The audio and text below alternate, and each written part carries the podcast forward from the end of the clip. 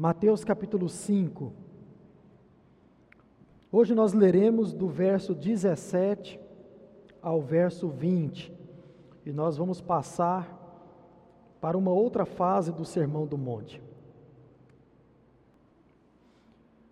Mateus 5, a partir do 17, diz assim a palavra de Deus: Não pensem que eu vim revogar a lei ou os profetas. Não vim para revogar, mas sim para cumprir. Porque em verdade lhes digo: até que o céu e a terra passem, nenhum i ou um tio jamais passará da lei, até que tudo se cumpra, tudo na lei. Aquele, pois, que desrespeitar um desses mandamentos, ainda que dos menores, e ensinar outros a fazer o mesmo, será considerado mínimo no reino dos céus. Aquele, porém, que os observar e ensinar, esse será considerado grande no reino dos céus, porque eu afirmo que se a justiça de vocês não excederem muito a dos escribas e fariseus, jamais entrarão no reino dos céus. Amém? Esta é a palavra do nosso Rei Jesus e vamos orar mais uma vez. Senhor Deus e Pai, nós agradecemos pela leitura da tua palavra e te pedimos a orientação através do teu Espírito Santo que habita nas nossas vidas para a compreensão e também, ó Deus, sobretudo, para o ânimo e a coragem, o vigor para praticar aquilo que vamos aprender. Oramos no nome de Jesus. Amém.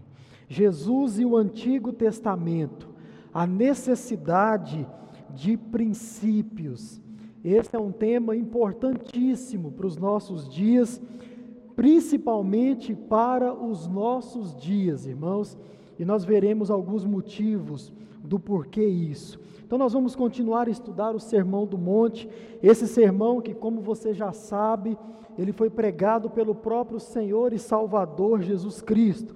Já disse em outras oportunidades: você não lerá coisa igual quanto você estiver lendo o Sermão do Monte. Então, irmãos, domingo passado, apenas para você relembrar e para fecharmos o assunto, ah, como algo didático para passar para uma outra fase do Sermão do Monte, nós finalizamos o domingo passado aquelas questões práticas que Jesus colocou diante dos seus discípulos, diante de nós, no tocante àquilo que nós somos e também aquilo que nós devemos fazer acerca ou a partir do sal da terra e também da luz do mundo. E dentro disso nós aprendemos muitas outras coisas. Por exemplo, de forma geral, nós aprendemos a realidade desse mundo. Vimos que esse mundo está caminhando cada dia mais para uma podridão, cada dia mais esse mundo caminha para uma perdição. E vimos também que é papel meu e seu, é papel dos discípulos de Jesus salgar esse mundo. E o que é salgar o mundo? É tão somente trazer a vida, é tão, tão somente trazer o sabor, é tão somente manter, preservar esse mundo que está caminhando para uma perdição. E nós aprendemos a partir disso sobre o sal da terra, que se assim eu e você nós não agirmos, nós seremos envergonhados pelos homens, nós seremos envergonhados por aqueles cristãos verdadeiros que estão caminhando em consonância com a palavra de Deus, que estão caminhando em direção àquilo que o Senhor Jesus mandou, orientou aqui no Novo Testamento, sobretudo aqui no seu sermão. Seremos pisado pelos homens, nós seremos lançados fora. Aprendemos mais, esse mundo precisa ser iluminado, porque esse mundo está totalmente em trevas. Ele acha que ele tem algum conhecimento, alguma iluminação por causa do seu próprio conhecimento. E aprendemos também, somente o discípulo de Cristo pode iluminar esse mundo de forma verdadeira. Muitas outras iluminações nós temos visto sendo jogado para o mundo por aí, mas iluminação verdadeira, esta só pode vir dos verdadeiros discípulos, e nós aprendemos isso também.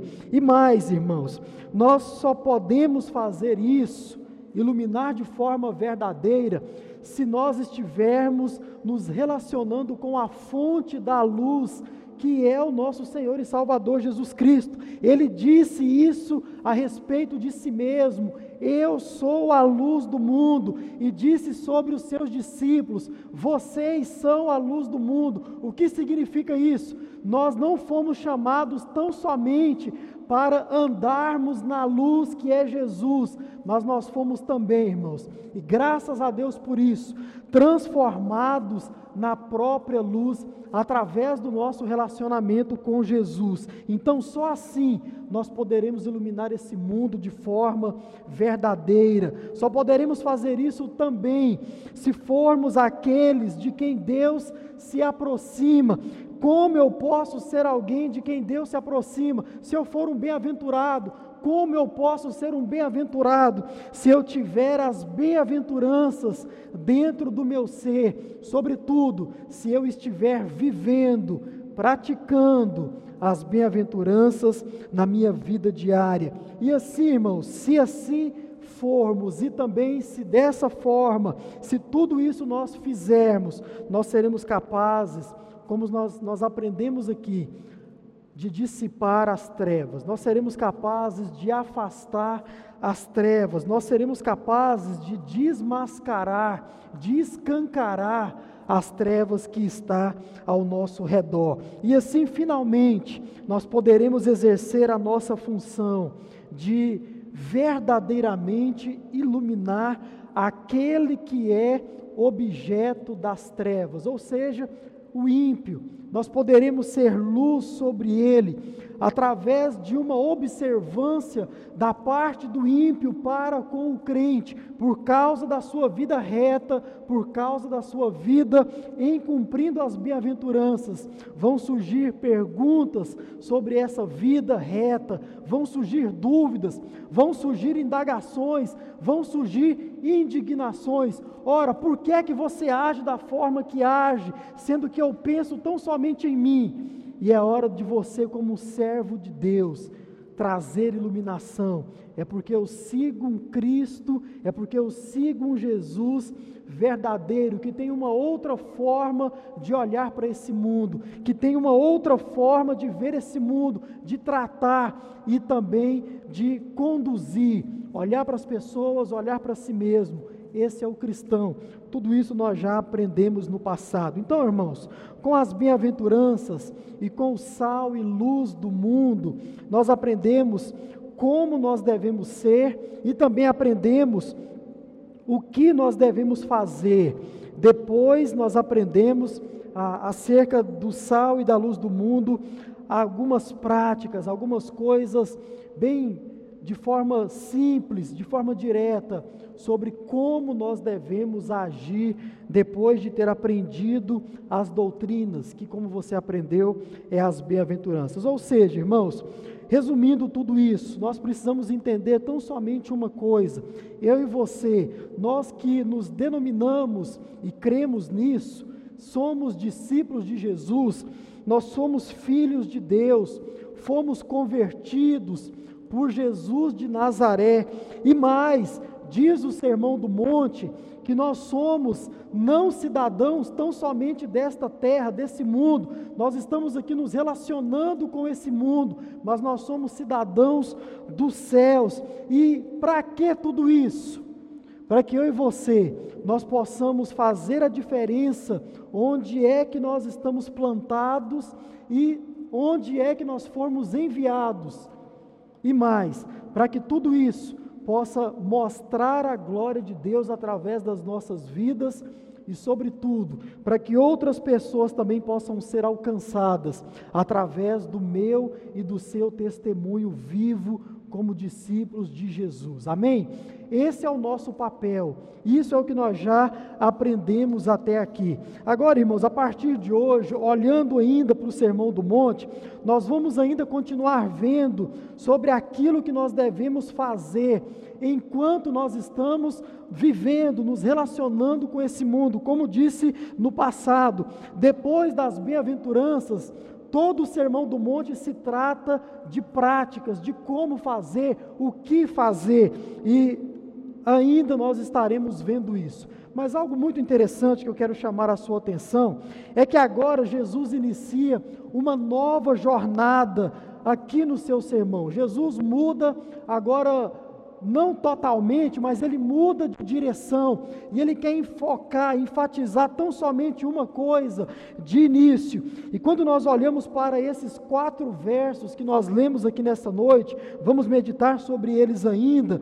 Nós percebemos que esses versos nos servem como uma introdução ao assunto principal para o qual Jesus ele deseja chamar a minha e a sua atenção. Jesus a partir de agora tem um assunto muito importante para tratar com você e também comigo, nós que somos os seus discípulos, e ele usa esses quatro versos como uma introdução e de igual modo nós vamos fazer aqui nessa noite. E ele vai tratar então, irmãos, especificamente da nossa vida moral. Jesus vai tratar especificamente do meu e do seu caráter, como ser humano, sobretudo como discípulo dele. Jesus vai dizer que cumpre aos seus discípulos, é dever dos seus discípulos viver uma vida de retidão. E esse assunto, ele vai desses versículos que nós acabamos de ler até o capítulo 7, no verso de número 14 todo esse parêntese, todo esse intervalo que Jesus vai trabalhar agora, ele vai falar do nosso caráter, vai falar da nossa vida moral. Jesus vai pegar muito pesado acerca de como eu devo proceder diante desse mundo, diante do próprio Deus, diante do próprio Jesus Cristo. Então, irmãos, esse é o assunto que Jesus vai abordar até o verso 14 do capítulo 7 e ele vai fazer isso de várias formas. E certamente eu e você, nós vamos aprender muitas coisas a partir desse trecho do sermão do nosso Jesus. Então, uma coisa de início que eu e você nós precisamos deixar muito claro é que existe, irmãos, uma grande importância nas bases. Preste muita atenção nisso. Existe uma grande importância nos princípios, nos alicerces, onde eu e você nós edificamos, embasamos a fé que nós dissemos professar em Jesus Cristo, no Deus da nossa salvação. E por que que o alicerce, por que que a base ela é tão importante para que eu possa embasar a minha fé? Porque isso vai colaborar, irmãos. Isso vai colaborar e muito ou ter uma enorme influência, ouça bem, sobre o aonde e também sobre o como vai desencadear a minha vida cristã. Então, onde eu vou praticar as coisas que eu devo praticar? Como eu vou praticar as coisas que eu vou praticar e devo praticar. Muito bem, você só vai fazer isso de forma correta se a sua fé estiver embasado em princípios, se a sua fé estiver embasado em alicerces profundos, verdadeiros, em concretos, aí usando uma linguagem de construção. Dito isso de outro modo, ouça bem, se a base da sua fé e da minha também não for verdadeira, se a base da sua fé não for saudável e correta, ouça isso no nome de Jesus. A sua prática será uma prática farsa, será uma tremenda farsa. A sua prática ela será carregada de muitas doenças, de muitos defeitos, e também a sua prática ela se tornará um grande erro. Se você pratica o que pratica e não pratica embasado em coisas saudáveis, em princípios saudáveis, a sua prática será uma grande farsa, a sua prática será carregada de doenças e se tornará um grande erro. Ou seja, irmãos, se os princípios que regem a nossa vida não estiverem de acordo com os ensinos de Jesus, dito na palavra de Deus, e agora dizendo de forma especial no Antigo Testamento, irmãos, algo que nós precisamos entender e deixar muito claro: nós continuaremos a praticar aquilo que nós praticamos, nós continuaremos a viver enganados, achando que nós estamos ah, vivendo de forma saudável, correta, a nossa religião, a nossa vida cristã. E por que, que eu estou dizendo isso, irmãos? Por dois motivos. Primeiro, porque essa falta de, de base, essa falta de princípios, essa falta de alicerces para se embasar uma fé hoje em dia, sobretudo hoje em dia, tem levado muitas pessoas a seguirem caminhos errados na caminhada da fé. Essa falta de princípios sólidos, bases, tem levado muitas pessoas a fazerem de forma inconsequente e a fazerem também de forma desnecessárias, a cumprir de formas desnecessárias algumas práticas ditas religiosas. Tem muita coisa que é praticada, dito como prática religiosa, que a palavra de Deus ela não orienta a praticar. Tem muita coisa que nós fazemos, até como batistas, que não tem base alguma na palavra de Deus, no Antigo Testamento, na lei de Deus, sobretudo nos ensinos de Jesus no Novo Testamento. Se nós formos analisar com calma, com cuidado, assim como nós estamos fazendo, nós vamos perceber isso de forma muito clara. E outra coisa muito importante, essa falta de base, essa falta de princípios sólidos, irmãos, tem levado muitas pessoas, muitos crentes, a negligenciarem muitas práticas que deveriam sim estar sendo cumpridas, deveriam sim estar sendo praticadas. E qual que é a desculpa que muitos usam para negligenciarem muitas práticas? Ah, não, é porque isso é coisa do Antigo Testamento. Ah, não, é porque isso é coisa da lei, e a lei ela é ultrapassada. O Antigo Testamento ele não pode ser mais aplicado hoje em dia. Essa é a conversa. Essa é a desculpa hoje em dia para não se cumprir muitas coisas ditas especialmente no Novo Testamento. E o segundo motivo que eu cito para você, por que, que eu estou dizendo isso? Porque foi exatamente isso que Jesus disse no seu monte, aqui ali no monte para os seus discípulos. Nós precisamos de bases, nós precisamos de princípios.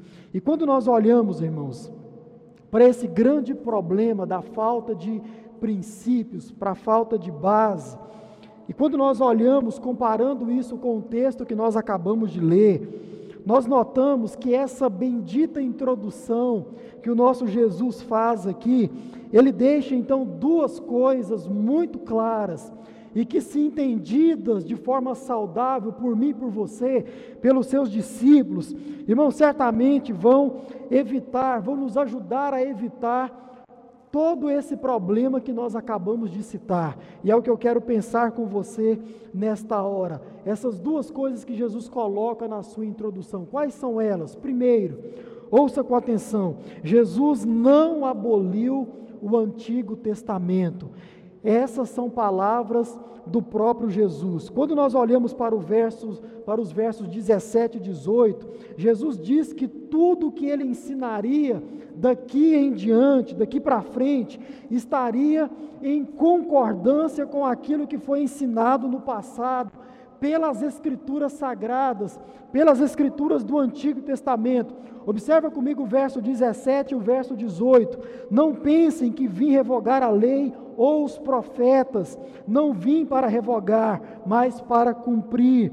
Porque em verdade lhes digo: a, até que o céu e a terra passem, nem um i e nem um tio jamais passará da lei, jamais passará do Antigo Testamento, até que tudo aquilo que está escrito na lei se cumpra. Leia que necessariamente Jesus não está tratando tão somente da lei mosaica. Existe lei aqui no livro de Oséias, existe lei aqui sobre todo o Antigo Testamento.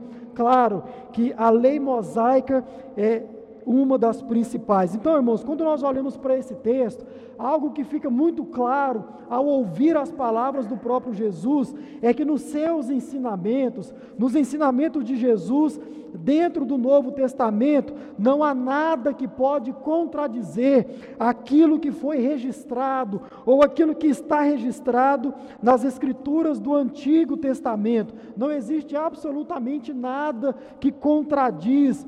Por quê? Irmãos, porque Jesus, ele sempre esteve debaixo da autoridade do Deus Pai. Jesus sempre esteve debaixo da autoridade do Deus soberano, daquele que o enviou para este mundo. E os ensinamentos de Jesus, então, irmãos, vieram sobre a base que ele já tinha. Os ensinamentos de Jesus vieram sobre base sólida, ou seja, sobre o Antigo Testamento. Jesus estava embasado nas Escrituras, Jesus estava embasado nos escritos antigos, nos escritos eternos. Jesus conhecia os ensinos sobre o qual ele iria agora colocar as suas ordenanças diante dos seus discípulos. Jesus, irmãos, ele não usou de forma leviana, Jesus não usou de forma inconsequente, de forma insensata a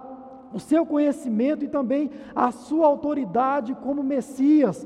Jesus não chegou ali naquele monte diante dos seus discípulos e disse: Olha, agora tudo que vocês aprenderam a partir do Antigo Testamento, vocês esqueçam, e tudo que eu disser para vocês agora é o que está valendo. Jesus não disse nada disso. Por quê? Porque, irmãos, diz o próprio Jesus, ele não veio para abolir, ele não veio para apagar a lei ou os profetas, mas sim para os cumprir. Jesus, na verdade, irmãos, o que ele fez? Quando você olha com cuidado as palavras de Jesus, você percebe que Jesus, ele acrescentou e muito à lei de Deus. Jesus acrescentou muitas coisas aos ensinos dos profetas. A lei mosaica seria algo do tipo assim: pegue isso, Antigo Testamento, lei, mais isso, e você viverá. Lembra do jovem rico? O jovem rico chegou diante de Jesus e disse o que? Senhor, o que eu preciso fazer para herdar a vida eterna? E o jovem rico, então, ele, como quem citou todos os mandamentos da lei mosaica para Jesus. Jesus disse: Você conhece os mandamentos? E Jesus citou para ele: Senhor, tudo isso eu já faço. Jesus não disse para ele: Olha, então, a partir de agora você não precisa fazer mais isso. Só faça isso e você terá um lugar no céu. Foi isso que Jesus disse para ele? Sim ou não? É as máscaras que estão. Jesus disse isso ou não? Não. O que que Jesus disse? Tá certo. Agora faça isso. Agora faça mais isso. E você terá um lugar no céu. Irmão, se eu fosse fazer uma pergunta para você, o que é que você me responderia? Essa pergunta ela não poderia ser nesses termos, mas vamos lá, vou correr o risco. Ficou pior ou ficou melhor depois que Jesus acrescentou o Novo Testamento, os seus ensinamentos? Vou melhorar a pergunta: ficou mais difícil ou ficou mais fácil de se cumprir a palavra de Deus? Eu diria que ficou mais difícil. O jovem rico não conseguiu. E muitos de nós também não conseguimos, por causa dos acréscimos de Jesus. Porque agora Jesus vai trabalhar também com o seu coração, com a sua intenção. Jesus agora vai olhar não tão somente para a sua prática como era costume na lei de Deus, no Antigo Testamento. Jesus vai olhar agora para aquilo que está. Lembra da igreja para a qual João menciona as cartas escritas por Jesus. Jesus diz assim: ó, você tem fama de que está vive. Que igreja foi essa? Eu não vou citar para não pecar. Você tem fama de que está vive, está viva, mas você na verdade está morta. Por quê? Porque eu conheço as tuas obras. O texto não fala que aquela igreja ela mudou o que estava fazendo. O texto não fala. Entende-se ali que ela estava praticando as mesmas coisas. O que é que mudou? Certamente foi a intenção do coração. Então, se aquela igreja fazia algo com uma boa intenção, agora isso mudou. E Jesus olha para aquela igreja: olha, o que você faz pode mostrar para quem está aí fora que você está viva, mas eu que te conheço sei que você está morta. Eu que te conheço sei que não é isso tudo que você mostra ser. Irmãos, ficou muito mais difícil depois de Jesus de se cumprir a palavra de Deus como um todo. O jovem rico que o diga e cada um de nós também. Todos os demais autores, quando nós olhamos para para o Novo Testamento em especial, e você observa todos os outros autores, você percebe que esses homens também, eles assim como Jesus, estavam debaixo da mesma autoridade de Deus ao escrever os seus escritos, ao escrever o Novo Testamento. E nós poderíamos aqui, irmãos, passar minutos, horas citando as citações do Antigo Testamento que estão aqui no Novo Testamento, para que nós possamos, a, a, pudéssemos ver a importância dos, dos, das bases, para que nós possamos ver a importância dos princípios. Os autores, não tão somente Jesus, todos eles estavam embasados em algo. Que algo era esse? A palavra de Deus, o Antigo Testamento, a lei mosaica, a lei de Deus. Então, não somente Jesus, mas todos os outros autores do Novo Testamento. E o que que tudo isso mostra para mim e para você, como discípulo de Jesus hoje? Mostra, irmãos, que os princípios, as bases, elas são sim muito importantes para que eu e você nós não saiamos por aí praticando de forma errada as coisas que nós devemos praticar, vivendo a nossa vida cristã de forma errada, equivocada, acerca daquilo que nós mesmos entendemos, acerca daquilo que nós dissemos que foi revelado da parte de Deus para nós. Disse no curso que eu estou dando para os irmãos, irmão, eu tenho muita dificuldade de ouvir alguém falar assim, irmãos, Deus me revelou algo hoje. Irmãos, pensa comigo, vou fazer a mesma coisa que eu fiz com os irmãos ontem. Pensa comigo, são mais de dois mil anos de história do cristianismo. São mais de dois mil anos de homens, mulheres, pessoas sérias estudando a Bíblia Sagrada, descobrindo coisas da Bíblia Sagrada. Irmão, você acha que hoje Contudo, aí eu fiz uma pergunta lá ontem, né? Você sabe quantas pessoas hoje, ao longo desses mais de dois mil anos, já estou falando só de pessoas sérias, homens sérios, já escreveram sobre a Bíblia Sagrada? Você sabe quantas pessoas? Não, nem eu. Por quê? São incontáveis.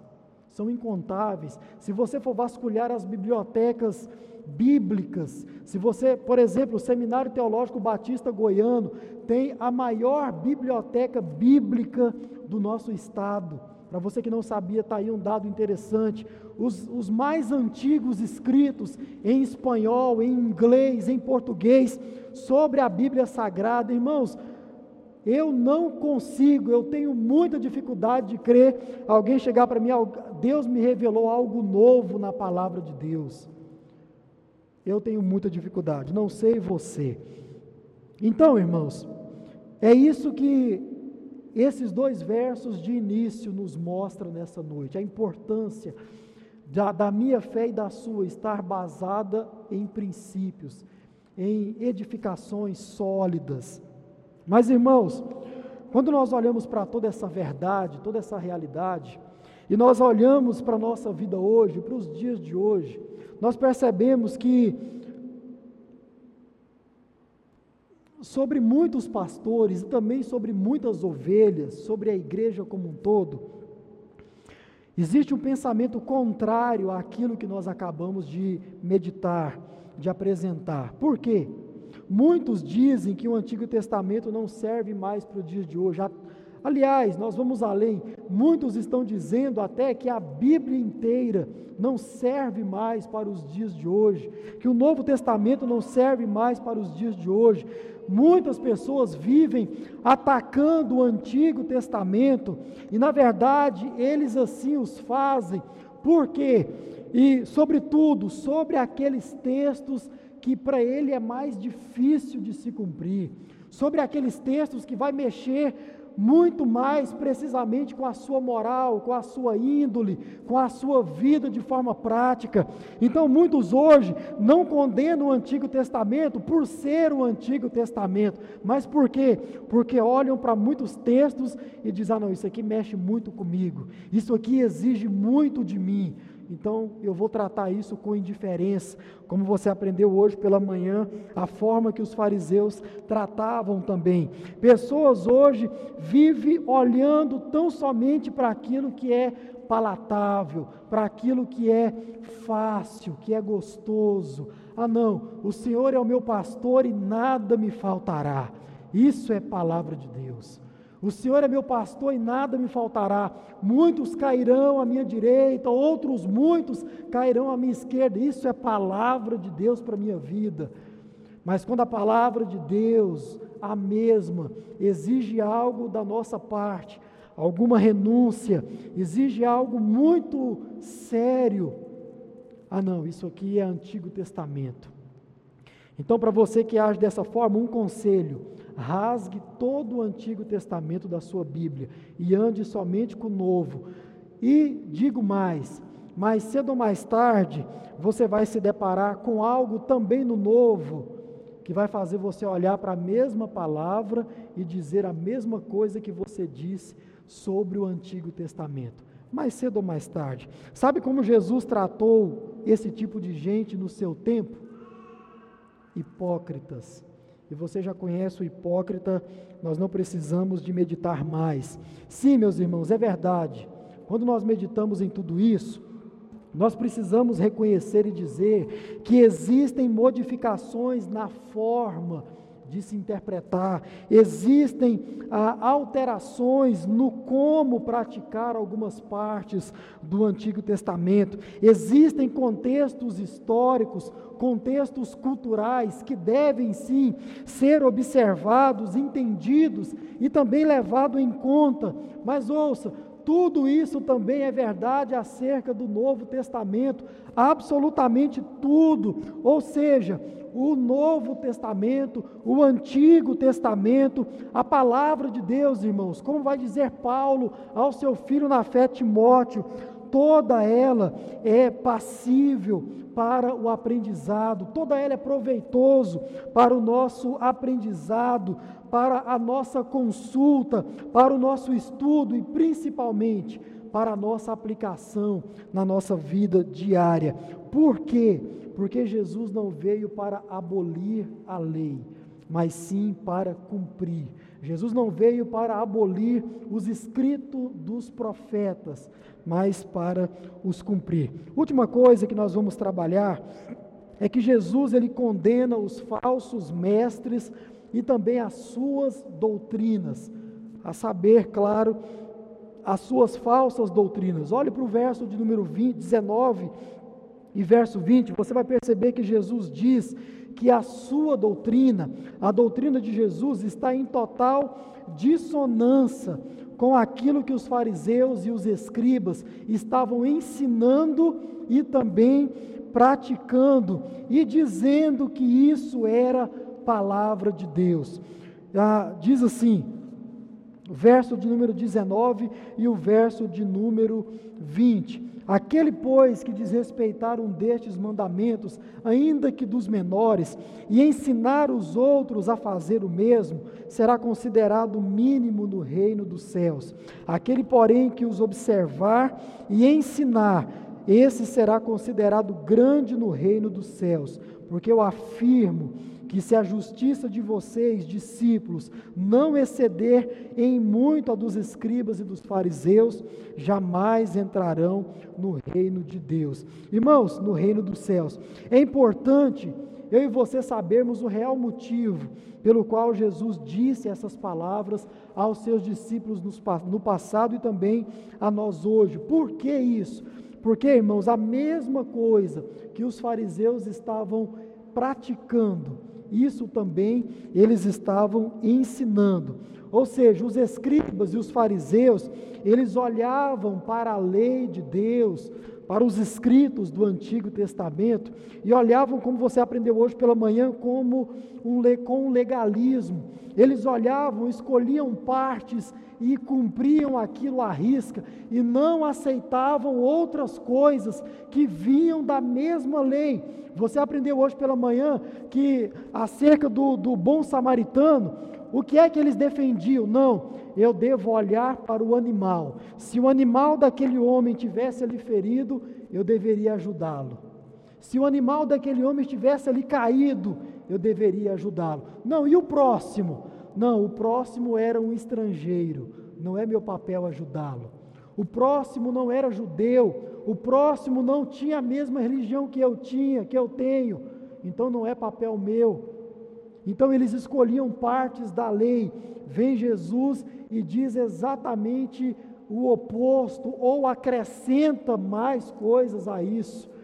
Irmãos, as palavras de Jesus são maravilhosas, os ensinos de Jesus são riquíssimos, sobretudo desafiadores, porque nos faz olhar além de nós mesmos, além da primeira igreja batista em Itaberaí, além da sua igreja além da sua religião. Esse, esse é o ensinamento de Jesus. Irmãos, eles olhavam apenas para aquilo que os interessava, para aquilo que os agradava e praticavam aquilo que eles queriam praticar da forma que eles queriam interpretar.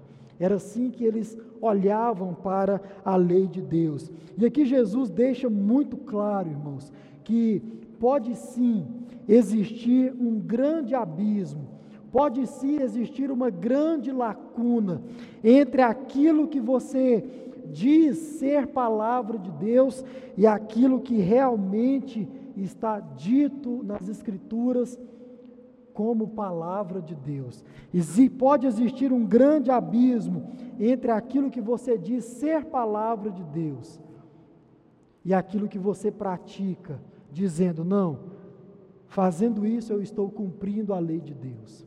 Fazendo isso, eu estou praticando a lei de Deus. E como, irmãos, infelizmente, tem crentes sendo totalmente enganados por vãs doutrinas, por falsos mestres, falsos ensinamentos e vivendo suas vidas achando que estão cumprindo corretamente a palavra de Deus. Quando nós olhamos para o verso de número 20 em especial, nós percebemos que Jesus aqui, ele condena não apenas os ensinos, mas também os mestres. Isso aqui, irmãos, é algo que eu acho muito lindo.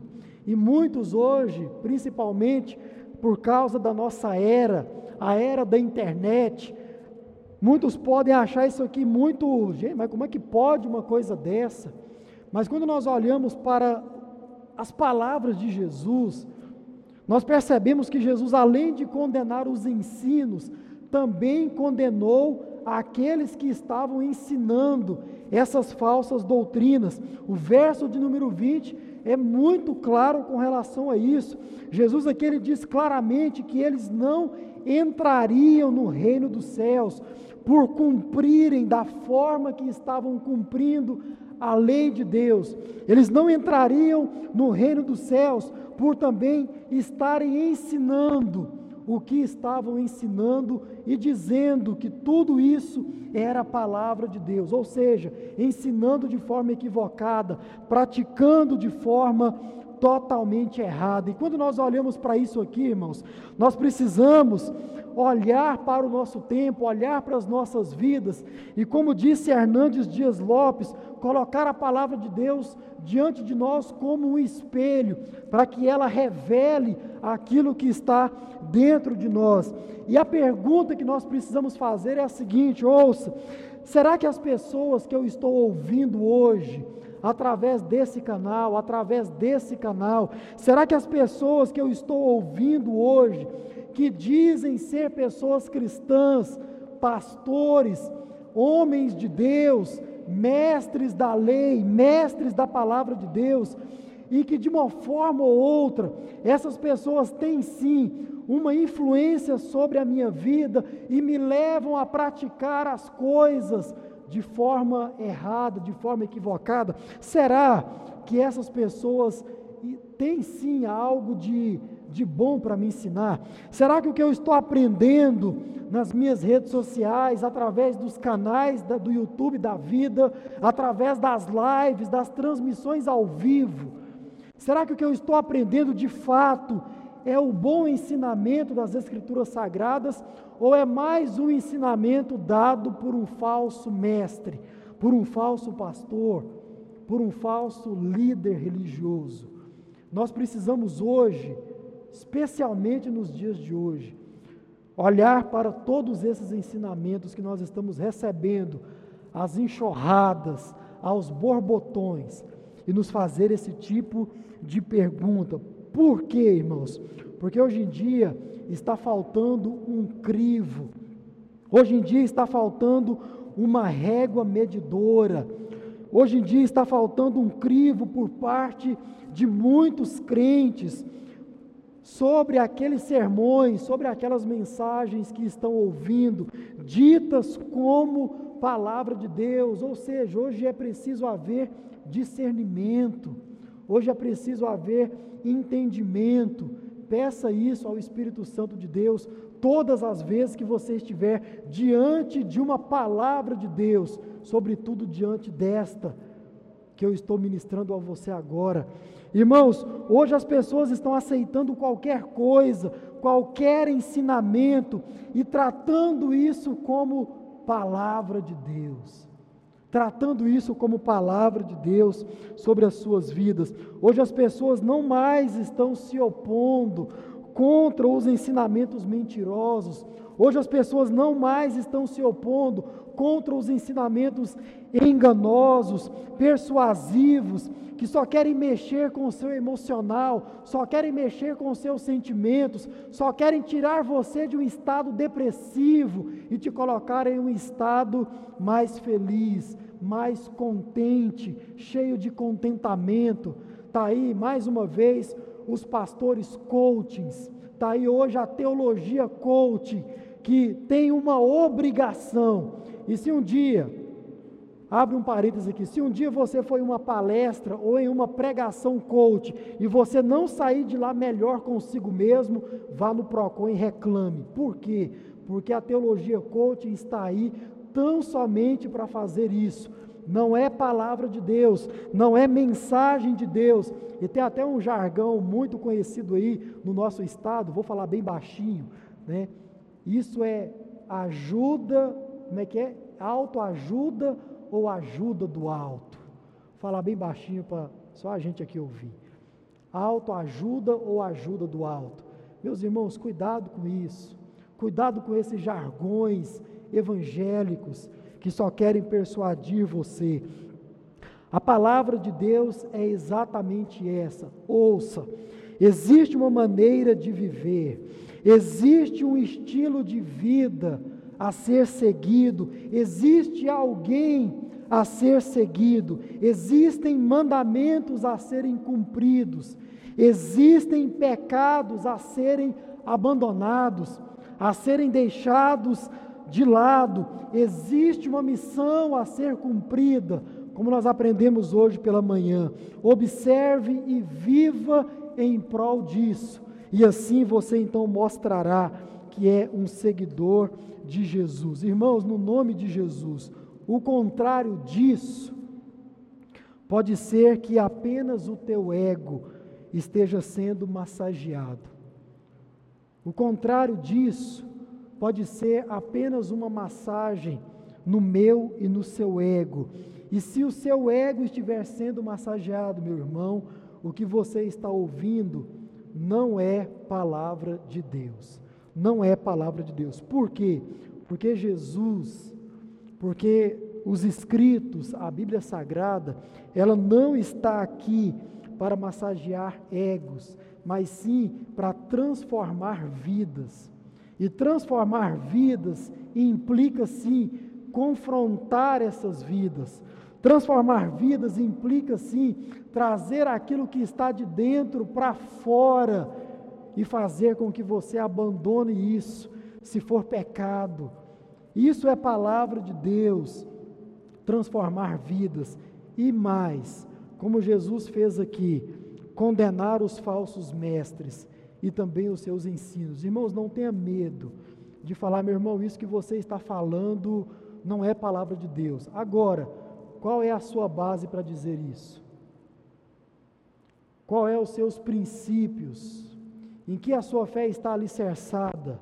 Para você apontar para um homem de Deus ou alguém que se intitula homem de Deus e dizer que isso não é palavra de Deus. Com isso, eu não quero que você, ah, em uma oportunidade, não faça isso, mas eu quero que você pratique a palavra de Deus para que você, no momento oportuno, possa sim dizer isso. Irmãos, existe um livro que eu quero indicar para todos, que todo cristão deveria ler esse livro. É um livro novo e é um livro maravilhoso. Ele tem por título o seguinte: ouça com atenção. Você é o ponto fraco de Deus e outras mentiras da teologia do coaching. Eu vou bater muito aqui no coaching.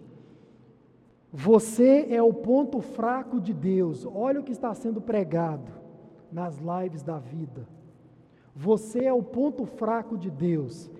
Mas o nome do livro é o seguinte: você é o ponto fraco de Deus e outras mentiras da teologia do coach.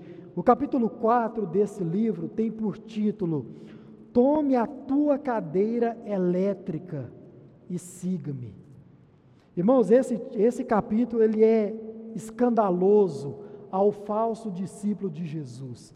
Por quê? Porque ele nos ensina, de acordo com a palavra de Deus, que Seguir a Jesus é se entregar à morte. Jesus diz o que? Tome a sua cruz. Ora, o que é que você está aprendendo que Jesus foi fazer na sua última viagem a Jerusalém? Morrer. E vem Jesus e diz exatamente a mesma coisa: tome a sua cruz. Hoje, especialmente no Brasil, ninguém mais é morto por cruz. Então, em alguns lugares do mundo, esse nome serve tome a tua cadeira elétrica e siga-me. Ou seja, irmãos, se entregar para Jesus é se entregar sim para morrer, é se entregar à morte. É exatamente isso. Sobretudo, morte do eu, do ego, do egoísmo. Iago Martins, um dos autores desse livro, diz o seguinte, e aqui eu encerro, abre aspas. Quando a leitura perdão, quando a Escritura fala sobre a ida até Jesus, ela sempre lança mão de uma linguagem de renúncia desta vida, que torna possível um novo relacionamento com Deus, que vai muito além do que a religião impõe. E olha como ele termina. É um preço que os novos teólogos da prosperidade, os coachings, não contam em seus, em seus púlpitos, não contam em seus vídeos no YouTube, não contam em seus livros acerca do sucesso terreno. Fecha aspas. Então, irmãos, é isso que tem sido pregado. Qual é a sua base para viver ou para negar todo esse ensinamento? Uma coisa importante de, de se dizer antes de finalizar é que com isso nós não estamos dizendo que se existisse tão somente o Novo Testamento, ele não seria suficiente para a nossa fé e para a nossa prática. Sim, ele seria suficiente para a nossa fé e para nos guiar nas veredas da justiça. Mas a realidade é que nós não temos só o antigo, só o Novo Testamento. Nós temos também o Antigo Testamento, e ele deve ser observado por cada um de nós. Ele deve ser ah, estudado por cada um de nós, e nós estamos prestes a fazer isso na nossa leitura diária da Bíblia. Então, somente uma coisa para você praticar: estuda, estude a Bíblia. Estude a Bíblia, porque você só vai conseguir estabelecer uma base firme, sólida, se você conhecer as Escrituras Sagradas, toda ela. Estude a Bíblia. Irmãos, ouça o que eu vou te dizer. Crente que é crente, ele ama estudar a Bíblia. Crente que é crente, ele é apaixonado pela palavra de Deus. Crente que é crente, ele tem sede e fome por aprender mais daquilo que está dito aqui nesse livro sagrado. Crente que é crente tem isso. Então, se porventura, meu irmão, minha irmã, para você que aqui está, para você que aí na internet está, se porventura falta sede fome de aprender a palavra de Deus, se porventura o seu coração não arde, quando você está diante da palavra de Deus, quer seja ela escrita, quer seja ela pregada, meu irmão, tem alguma coisa errada, tem alguma coisa errada. Deve ter alguma coisa errada, porque o cristão, ele tem fome e sede da palavra de Deus, e ouça algo que ainda não se cumpriu, dito no Antigo Testamento. Haverá um tempo que as pessoas andarão errante pelo caminho. Haverá um tempo que as pessoas irão de norte a sul, de leste a oeste, de mar a mar, com sede e fome. Mas eu, diz o Senhor, tirarei de sobre o mundo, a palavra. Pessoas andarão buscando, sedentos, famintos pela palavra de Deus. E o próprio Deus diz as Escrituras Sagradas, Amós 8, verso 11, se a minha memória, memória não está falhando. Marque esse texto aí na sua Bíblia. O próprio Deus tirará a sua palavra. Se o próprio Deus tirará a sua palavra, isso significa que haverá a impossibilidade de crer no próprio Deus. Irmãos, a palavra de Deus é linda, é linda, maravilhosa, e nós devemos agradecer a Deus por ela. Fique de pé, vamos orar. Senhor nosso Deus e nosso Pai, nós te louvamos por esse momento precioso de ensinamento, de aprendizado da tua palavra nos ajude a cada dia, em especial enquanto estamos estudando as palavras do seu filho Jesus, nos ajude a entendê-la e nos dê coragem para praticá-la, para abandonar aquilo que devemos abandonar, porque, ó Deus, como o seu filho disse, se a nossa prática, se a nossa justiça não excederem muito a de muitos outros religiosos e tão somente, assim nós não vamos entrar no teu reino. E o desejo do nosso coração, como já oramos aqui, é que venha o teu reino sobre as nossas vidas e que nós um dia, de forma total, completa, possamos participá-lo dele. Abençoe os meus irmãos presentes, abençoe os meus irmãos da internet.